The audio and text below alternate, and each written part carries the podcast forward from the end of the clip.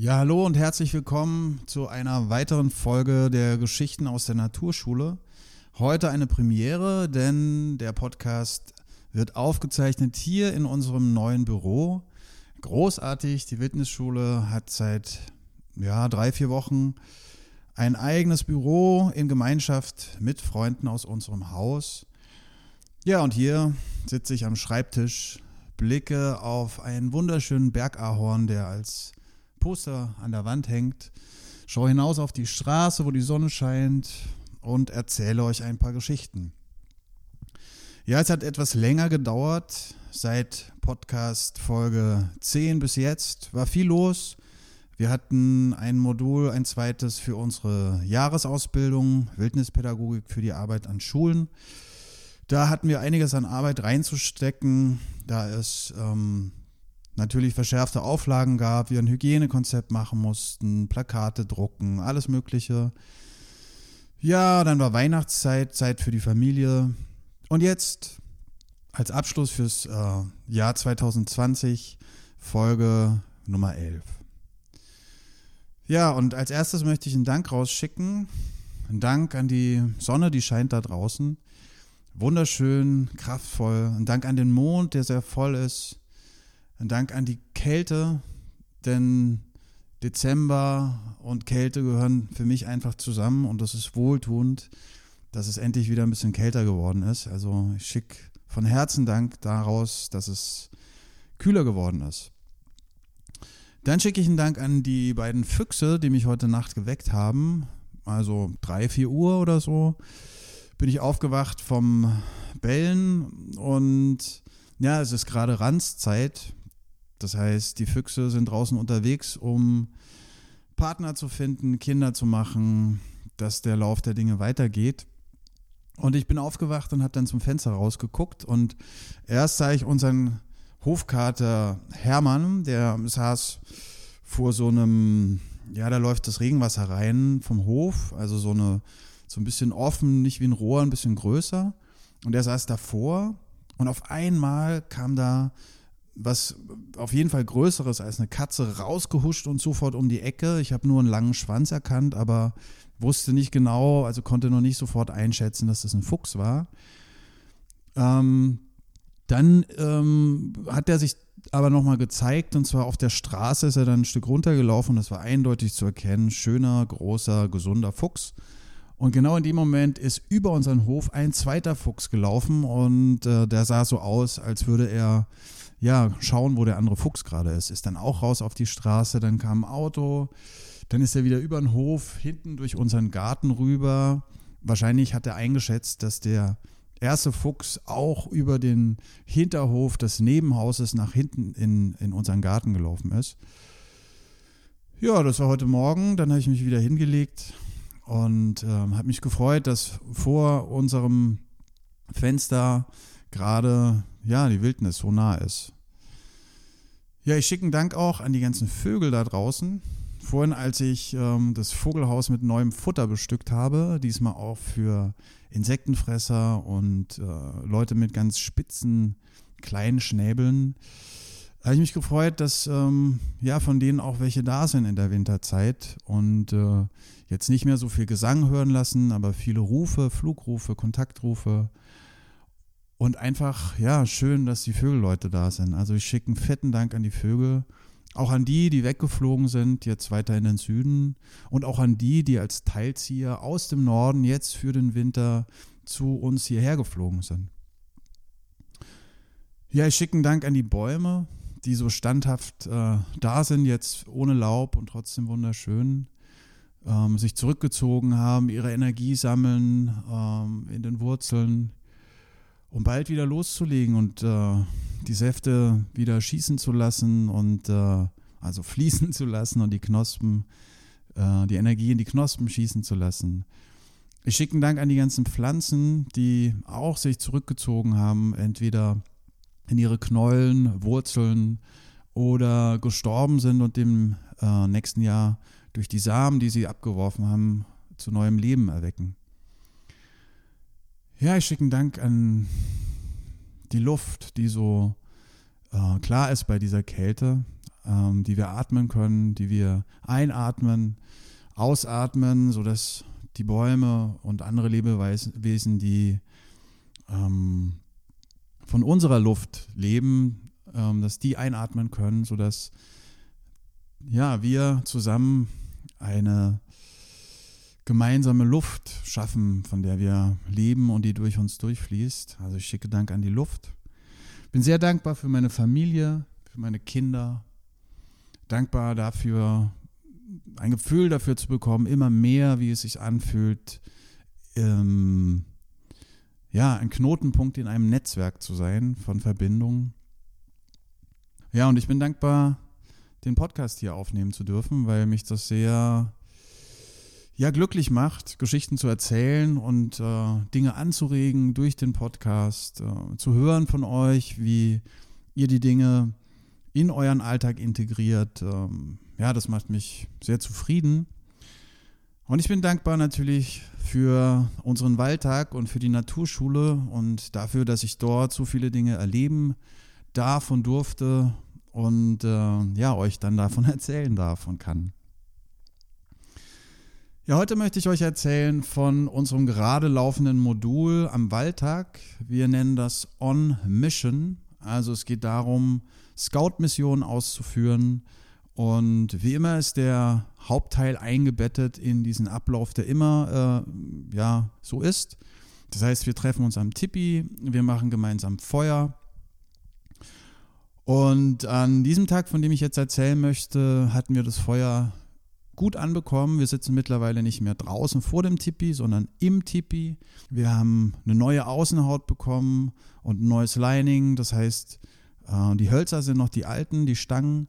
Und die Außen- und Innenhaut ist neu, also wunderhübsches, schönes Tipi mit Holzboden und in der Mitte die Feuerstelle. Und wir hatten das Feuer an und waren gerade am Frühstücken, hatten unser Lied gesungen und dann hatte ich die Kinder gebeten, das Frühstück wegzupacken, weil ich eine Geschichte erzählen wollte oder erzählt habe, nämlich meine Geschichte, wie ich das erste Mal raus bin, um alleine in einer Laubhütte im Wald zu schlafen. Und das ist schon einige Zeit her. Da habe ich noch mitten in Kreuzberg gewohnt. Das war alles noch relativ neu für mich, diese ganzen Draußengeschichten. Und ich hatte mir äh, die Gegend um Kurin ausgesucht, bin dann mit dem Zug nach Korin, bin von da aus in den Wald gelaufen, hatte nur ein bisschen was zu trinken dabei, Käse, Möhren und ein Brot. Das heißt, ich wollte das so einfach wie möglich halten. Hatte mir vorgenommen, in der Zeit keine Taschenlampe zu benutzen und bin lange rumgelaufen in dem Wald, um einen passenden Platz zu finden, wo ich meine Laubhütte bauen und dann die Nacht verbringen wollte.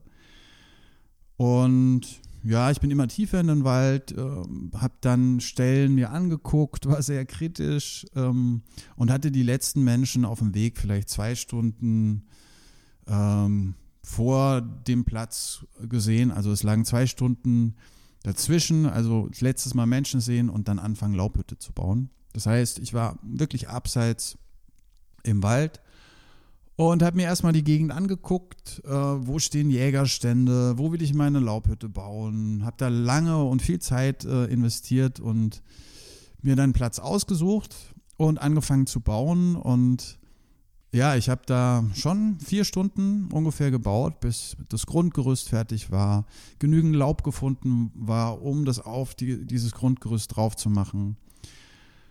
Und dann wird es schon langsam dämmerig. Ich war schon ganz schön erledigt und hatte mir aber vorgenommen, ich will noch unbedingt mit einem ähm, mit einem Feuerbohrer probieren, auch in der Situation draußen wirklich Feuer anzumachen. Naja, es war dann schon richtig dunkel und ich hatte ja gesagt, ohne Taschenlampe. Und dann habe ich da rumgejuckelt, das hat damals alles noch nicht so richtig geklappt und ich war auch so richtig, oh, das muss, muss gehen, muss gehen und ähm, ja, die ganzen Dinge, die man auch lernt durch solche Übungen, ähm, wie Feuer machen ohne Streichhölzer. Jedenfalls ist dann irgendwann äh, die Schnur runtergerutscht. Nee, die ist sogar gerissen. Dann musste ich ähm, die Schnur umknoten im Stockdunkeln, also Knoten machen nur durch Fühlen. Das ist auch eine sehr spannende Übung. Hab dann noch ein bisschen rumprobiert, aber hat nicht geklappt. War auch vollkommen in Ordnung. Dann bin ich da in meine Laubhütte rein, habe mich schön reingebohrt, lag da ganz alleine tief im Wald Und irgendwann habe ich gehört, ähm, dass Tiere sich nähern. Und ähm, die Laubhütte war auf meiner Kopfseite offen. Also ich hatte nicht mit Tür gebaut, sondern ähm, eine offene Laubhütte. Und dann kamen da so ein paar Wildschweine an und haben rumgeschnuppert und sich äh, umgeguckt und gedacht, hä, was ist denn das für eine komische Konstruktion? Wer liegt denn hier rum? Und waren aber so, ja, so halb interessiert und haben sich das alles angeguckt und sind dann auch wieder weitergelaufen. Und das Schöne war, dass da so ein tiefes Vertrauen war. Ich habe mich so geborgen gefühlt in dieser Laubhütte, ähm, dass da gar keine Angst war. Das war einfach, okay, da sind jetzt Schweine, die riechen, die gucken und die gehen auch wieder. Ich habe wundervoll geschlafen und am nächsten Morgen bin ich dann aufgewacht von ganz vielen äh, lauten Schritten. Die ähm, Tiere sind im Galopp an mir vorbei. Und es war dann auch eine größere Gruppe von Wildschweinen. Und später, als ich mir die Gegend dann nochmal angeguckt habe, habe ich festgestellt, ähm, keine Ahnung, warum ich das am Tag vorher nicht bemerkt hatte. Ähm, ich habe meine Laubhütte ziemlich nah an einer Wildschweinsule gebaut. Also der Treffpunkt für die Wildschweine, um Körperpflege äh, zu betreiben. Ja, war wohl dran, irgendwie sich mit Wildschweinen zu verbinden.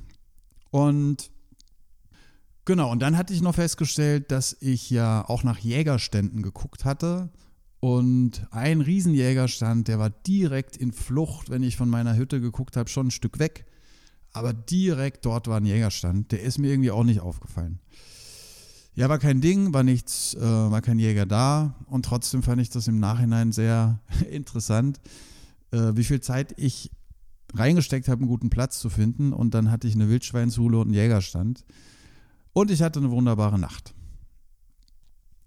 Ja, die Geschichte, die habe ich erzählt ums Feuer, um dann mit dieser Inspiration von meiner eigenen Geschichte mit den Kindern rauszugehen und die Mission für den Tag äh, den Kindern zu sagen.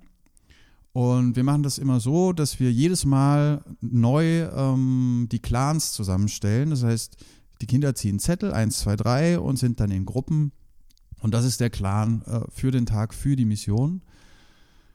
Das ist für viele Kinder immer wieder herausfordernd, weil die natürlich nur mit ihrer Freundin oder nur mit ihren Freunden in der Gruppe sein wollen und dann rumnöhlen, äh, ich will nicht in die Gruppe. Und wir machen das trotzdem so, weil wir das wichtig finden, dass ähm, die Kinder auch sich auf Beziehungen einlassen, die sie jetzt so nicht unbedingt wählen würden. Und von Modul zu Modul haben die Kinder mehr und mehr akzeptiert, dass wir das einfach so machen. Und deswegen ist es überhaupt kein Problem. Und wir ähm, ja, glauben zu beobachten, dass das auch was mit dem Gruppengefüge am Alltag in der Schule macht, weil dort sind die immer in ihren Gruppen. Also ich kenne das vom Morgenkreis. Meine Kollegin sitzt mir gegenüber, wir sitzen auf dem Teppich. Auf der linken Seite sitzen nur die Mädchen, auf der rechten Seite sitzen nur die Jungs. Und an so einem Wahltag mit so einer Mission wird das eben mal ein bisschen aufgebrochen, und ist ja auch nur für eine Stunde, eineinhalb Stunden. Ähm, genau. Und die Mission für diesen Tag war, okay, ihr habt genau eine Stunde Zeit, baut euch irgendeine Konstruktion aus äh, den Sachen, die ihr im Wald findet. Und nach einer Stunde kommen wir vorbei mit einem Riesenkanister mit Wasser, eine Person muss mindestens bis zum Bauchnabel den Kopf und den Oberkörper in eure Konstruktion reinstecken und wir lassen es dann richtig regnen aus diesem Kanister und gucken, ob eure Hütte dicht genug ist und ihr dort im Notfall hättet Schutz finden können. Wir machen das immer so, dass die Kinder nicht eine ganze Laubhütte bauen müssen, um da drin mit dem ganzen Körper schlafen zu können, sondern wir machen eine kleinere Konstruktion, damit die erstmal reinfinden, ähm, in die Art eine Laubhütte zu bauen, um dann später, wenn die vielleicht ein bisschen größer sind, mal eine eigene zu bauen, um da drin zu schlafen. Okay, ah ja, zusätzlich zur Mission gibt es immer noch eine zusätzliche Herausforderung, nämlich mein Kollege und ich waren die ganze Zeit im Wald unterwegs, um die Kinder dort zu finden, wo sie ihre Laubhütte bauen. Und ähm, unser Job war, uns anzuschleichen, ohne dass die Kinder das merken und irgendeinen Gegenstand zu klauen, um dann am Ende, wenn wir uns am Tippi wieder treffen und die Dinge auswerten, äh, den Kindern den Gegenstand zu zeigen und zu sagen, äh, de, de, de, ihr habt nichts gemerkt. Die Übung ist dazu da, damit ähm, wir lernen, auch während wir Dinge konzentriert machen, weiterhin unsere Umgebung wahrzunehmen. Das brauchen wir heutzutage nicht mehr so sehr, weil um uns herum leben keine wilden Tiere, die uns als Mensch gefährlich werden könnten.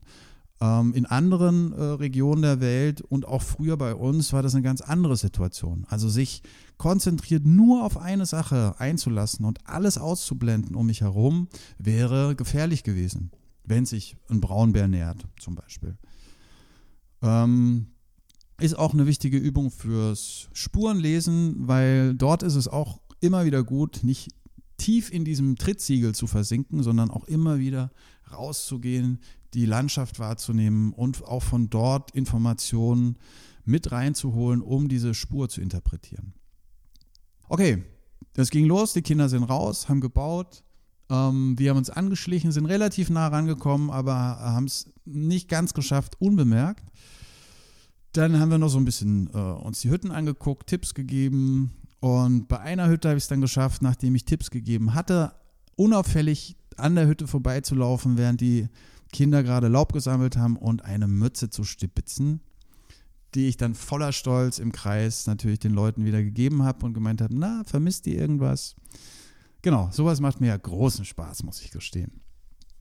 Anschließend sind wir dann mit den ganzen Kindern zusammen äh, durch den Wald und haben die Laubhütten uns angeguckt, ähm, haben das Wasser drüber, haben ausgewertet.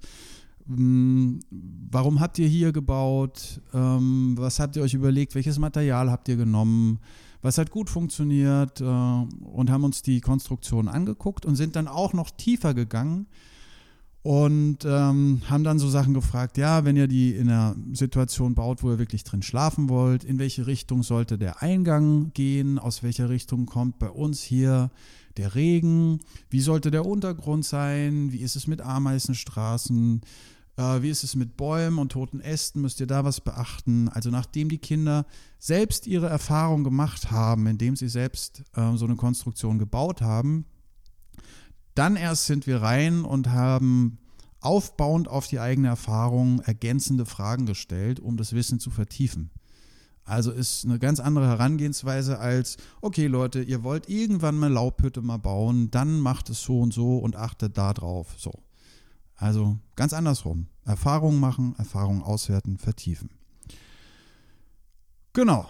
Und ja, waren tolle Hütten. Ähm, und eine Wahnsinnsbegeisterung, eine Wahnsinnsarbeitsenergie. Also das war richtig schöner Fokus und die Kinder, Kinder haben gearbeitet und auch die Auswertung war großartig. Ähm, ja, war ein schönes Modul.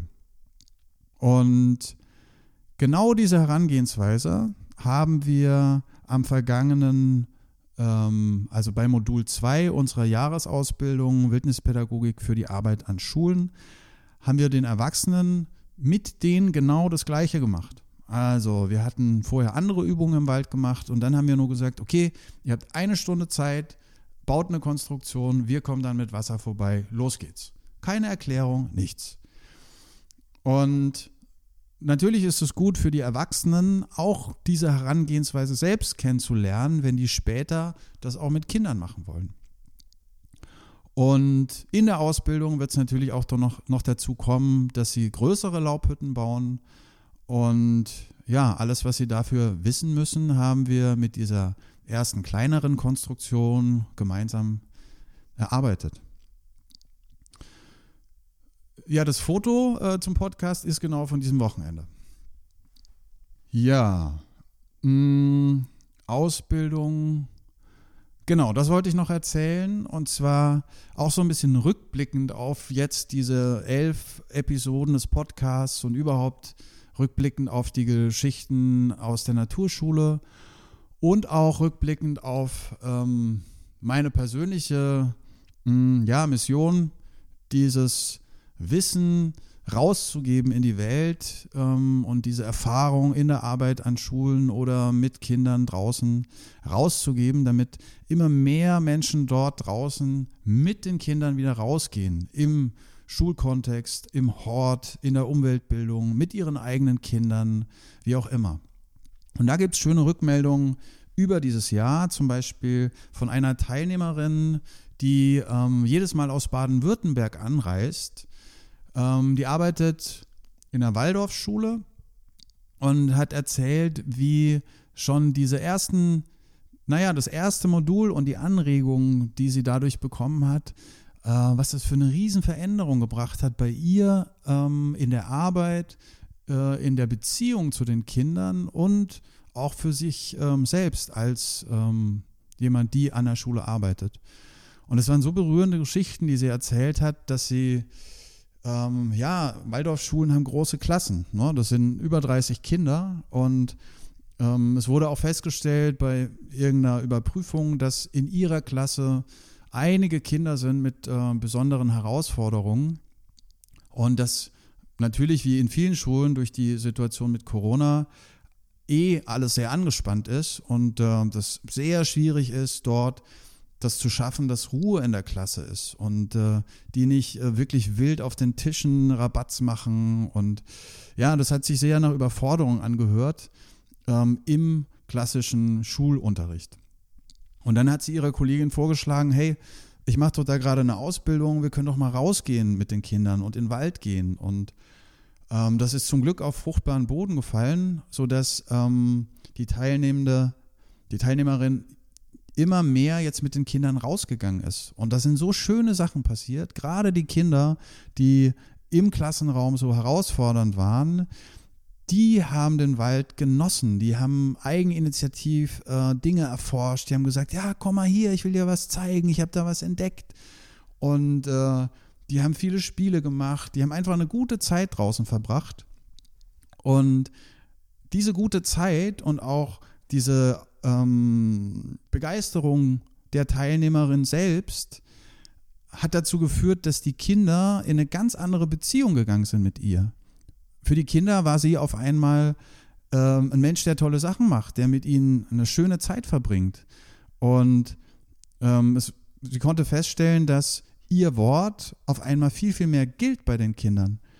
Und dieses, diese neue Beziehung, die sie hatten durch die Zeit im Wald draußen, hat natürlich auch gestrahlt ähm, in die Zeit hinein, die sie zusammen im Klassenzimmer verbringen. Wo dann auch ihr Wort mehr gegolten hat als vor dieser gemeinsamen Draußenzeit. Super schön, tolle Geschichte. Äh, eine andere Geschichte von einer ähm, Frau, die im Wedding in der Grundschule arbeitet. Ähm, die, wir haben uns getroffen bei Die Kraft des Spiels, letztes, also dieses Jahr im Herbst und haben uns viel, viel unterhalten, äh, neben den ganzen Spielen, die wir gemacht haben, über die Situation an ihrer Schule und wie sie noch mehr die ganzen Wildnissachen dort einbringen kann. Und ja, sie hat viele äh, Ideen aus dem Podcast schon genommen und äh, ausprobiert, ganz mutig und auch äh, kraftvoll einfach ausprobiert. Und hat mir kürzlich eine Nachricht geschrieben, ähm, was alles jetzt schon an den Start gegangen ist bei ihr in der Schule. Und die Frage war letztendlich, wie sie alleine das schaffen kann, dort eben wildnispädagogische Elemente noch mehr einzubauen in dem Schulalltag. Und sie hatte die Idee, mit den Kindern Knoten zu üben und ein Dreibein zu bauen und solche Sachen. Und vielleicht auch irgendwann mal draußen zu sein und so. Und dann haben wir überlegt, wie das zusammen gehen kann. Und ich meinte, ja, es ist schon besser, wenn du dir so ein bisschen eine Struktur aufbaust. Also, dass du Leute hast, die dich unterstützen, weil du alleine mit einer großen Klasse, das wird schwierig sein, weil das schon gut ist, die Klasse auch ähm, einzuteilen in mehrere Clans, also in kleinere Gruppen, um dann den Leuten in den Clans verschiedene Aufgaben zu geben und am Ende wertet ihr als großer Kreis die einzelnen Aufgaben aus und so hat jeder von den Kindern auch ähm, nimmt teil an den Erfahrungen der anderen und du musst nicht so eine große Gruppe anleiten. Und es gibt Kinder, die haben mehr, die zieht es mehr zum Knoten machen, dann gibt es Kinder, die zieht es mehr ähm, zum Feuer machen und so kannst du diese Klasse einteilen, aber du brauchst dann halt Erwachsene, die diese kleineren Gruppen, die Clans in der Zeit betreuen. So haben wir das besprochen. Und aus der Idee mit den Knoten ist die Idee entstanden, ähm, doch einfach an dem Tag zu sagen, okay Leute, wir machen draußen am Feuer ähm, unser Essen. Wer hat Lust, so ein Dreibein zu bauen? Wer kann sich vorstellen, sich ums Feuer zu kümmern? Wer möchte das Gemüse schnippeln und wer hütet das Feuer? so dass man verschiedene Gruppen hat und die kümmern sich um die Dinge und am Ende hat man die gemeinsame Suppe und kann dann auswerten und erzählen, ja, beim Dreibein, da haben wir so einen Knoten gelernt, ah, okay, oh, beim Feuermachen, da war das wichtig mit der Birkenrinde, das ging total super. Und ah, beim Kochen am Feuer muss man immer schauen, dass der Deckel heiß ist und was weiß ich. Genau, das haben wir so besprochen, hin und her. Und dann schreibt sie mir äh, voller Freude, dass sie jetzt ähm, den Hausmeister äh, gewonnen hat, dass er sie unterstützt. Und er hat schon eine Feuerstelle eingerichtet. Und über so äh, Fördergelder kann sie, bekommt sie jetzt ein Tippi, hat sie klar gemacht. Und über einen anderen Fördertopf äh, gibt es Schnitzmesser. Und äh, so äh, haben die jetzt schon Strukturen geschaffen an der Schule, ähm, die es ermöglichen, mehr und mehr auch so was Kleines äh, wie den Waldtag zu machen. Vielleicht sind das dann ein paar Waldstunden. Also sie hat auch noch geschrieben, genau, dass sie ihren Sachkundeunterricht für die vierte Klasse unter dem Motto Pfadfinderin Großstadt-Scouts äh, jetzt macht. Und in dem Zusammenhang eben äh, die Strukturen mehr und mehr aufbaut, um dann sowas wie diese Suppe irgendwann machen zu können. Und das mitten im Wedding. Also ähm, schon ein Kiez hier in Berlin, der ja einfach ähm, herausfordernd ist so. Genau, dann gibt es ja noch die Geschichte, die habe ich auch mal ähm, im Blog einfach geschrieben von einer Lehrerin von der Heinrich-Zille-Grundschule in Stahnsdorf, wo ich öfter war. Ähm, da ging es darum, was diese Wildnistage für Schulklassen, die wir anbieten, was die vor Ort ähm, ja, Schönes ähm, geschaffen haben, nämlich dass die Leute wieder in ein Waldstück gehen, das direkt neben der Schule liegt, ähm, das aber vorher von der Schule nie genutzt wurde. Den ähm, Artikel findet ihr bei uns auf der Internetseite im Blog. Ich hatte den auch schon mal rumgeschickt. Wer es noch nicht gelesen hat, schöne Geschichte. Und dort findet ihr auch eine Geschichte von einer weiteren Teilnehmerin von Die Kraft des Spiels dieses Jahr, die ähm, Elemente aus dem, nee, das war äh, Die Kraft des Kreises, ein Seminar zu, zum Redekreis und Kraft des Spiels. Ähm, Elemente, die sie da kennengelernt hat, hat, hat sie bei sich im Hort etabliert, sodass dort äh, eine ganz schöne Struktur jetzt aufgesetzt ist, wo Menschen, Kinder gut zusammenkommen und eine schöne Zeit verbringen können. Der Artikel, den findet ihr auch ähm, im Blog bei uns. Genau, und was auch oft aus diesen Geschichten zu hören war, hatte ich ja erzählt, auch bei der äh, Geschichte von der Waldorfschullehrerin, dass gerade Kinder, die im klassischen Schulalltag ähm, für uns Erwachsene sehr herausfordernd sind, dass bei denen das in der Zeit, die die im Wald verbringen, wirklich wie ein Kippschalter ist. Da sind die auf einmal komplett anders drauf. Und äh, ich denke dann so, wow, was ist denn jetzt hier los? Oder wie bei uns jetzt an der Schule, ich höre äh, im Team Geschichten von diesem Kind im klassischen Unterricht und höre da viel Überforderung und auch Verzweiflung und auch keine Idee mehr, wie man noch damit umgehen könnte.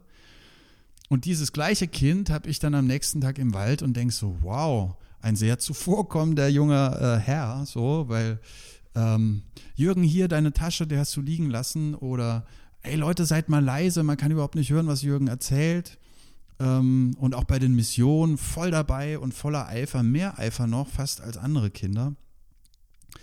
Das heißt, äh, ja, ist immer schön, also schon drängt sich fast auf, die Frage zu stellen, ob das Kind jetzt das Problem ist. Ich formuliere das äh, extra so ähm, schwarz-weiß oder ob die Umgebung, die wir dem Kind äh, bieten, das Problem ist. Wahrscheinlich ist es ja eine Mischung von allem.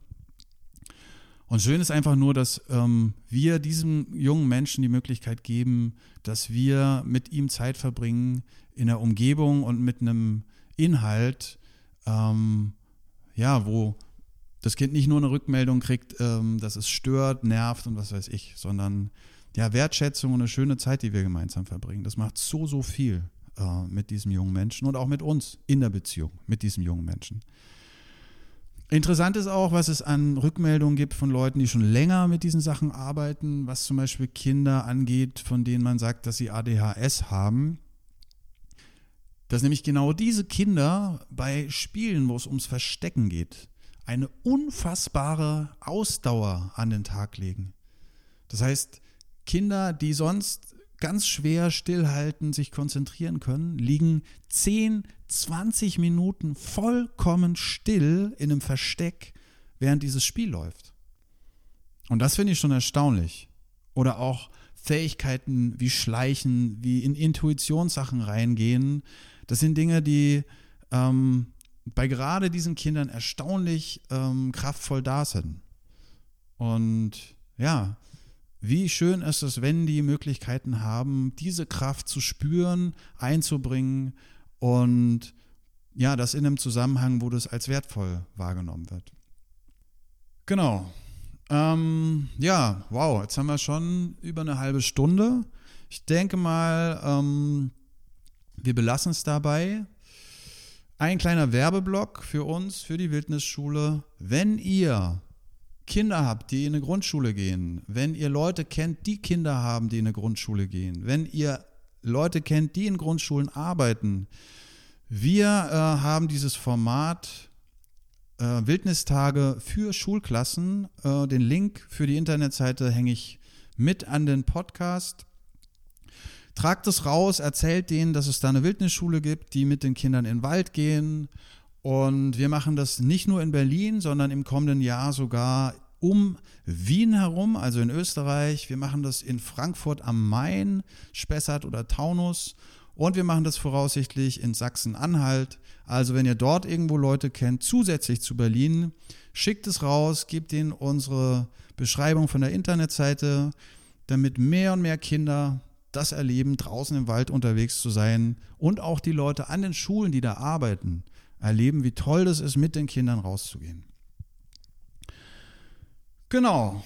Wie immer gibt es noch eine kleine Aufgabe für euch, wenn ihr wollt. Und zwar diese Danksagung, die ich am Anfang rausgeschickt habe. Äh, die Einladung ist, integriert das in euren Alltag. Also hinsetzen, kurz reinspüren, und Dank rausschicken. Das könnt ihr alleine machen für euch, morgens, nachdem ihr aufwacht. Oder ihr könnt es machen als Familie. Das machen wir zum Beispiel. Wir haben so einen hübschen Redestab, den hat unsere große Tochter mal gebastelt. Und wenn irgendjemand von uns das Gefühl hat, er oder sie möchte gerne Dank rausschicken, dann äh, legen wir, dann legt die Person diesen Redestab einfach auf den Tisch, bevor wir uns zusammen hinsetzen zum Essen. Dann gibt es eine Runde Dank rausschicken, wer möchte, und dann essen wir zusammen. Oder ich mache das, wenn ich ähm, mit meiner Frau, äh, wenn wir uns treffen, um ja einen Redekreis zu zweit zu machen. Dann schicken wir zuerst, einer von uns schickt einen Dank raus und dann checken wir ein. Das heißt, die eine Person spricht von Herzen so lang, wie es eben dauert und die andere Person hört zu. Und dann wird gewechselt dann spricht die zweite Person und die andere hört zu. Ja, und wenn ihr rausgeht und äh, Zeit im Wald verbringt, euch in Ruhe dorthin setzt, das ist auch ein guter Moment, um Dank rauszuschicken. Und ja, Danksagung, eine der Kernroutinen der Naturverbindung, ein ganz wertvolles Werkzeug und eine ganz wertvolle Routine, die es äh, die sich lohnt, die es sich lohnt, in den Alltag zu integrieren. Okay, dann sind wir durch für heute. Ich wünsche euch einen guten Übergang in das Jahr 2021, ein sicherlich großartiges Jahr.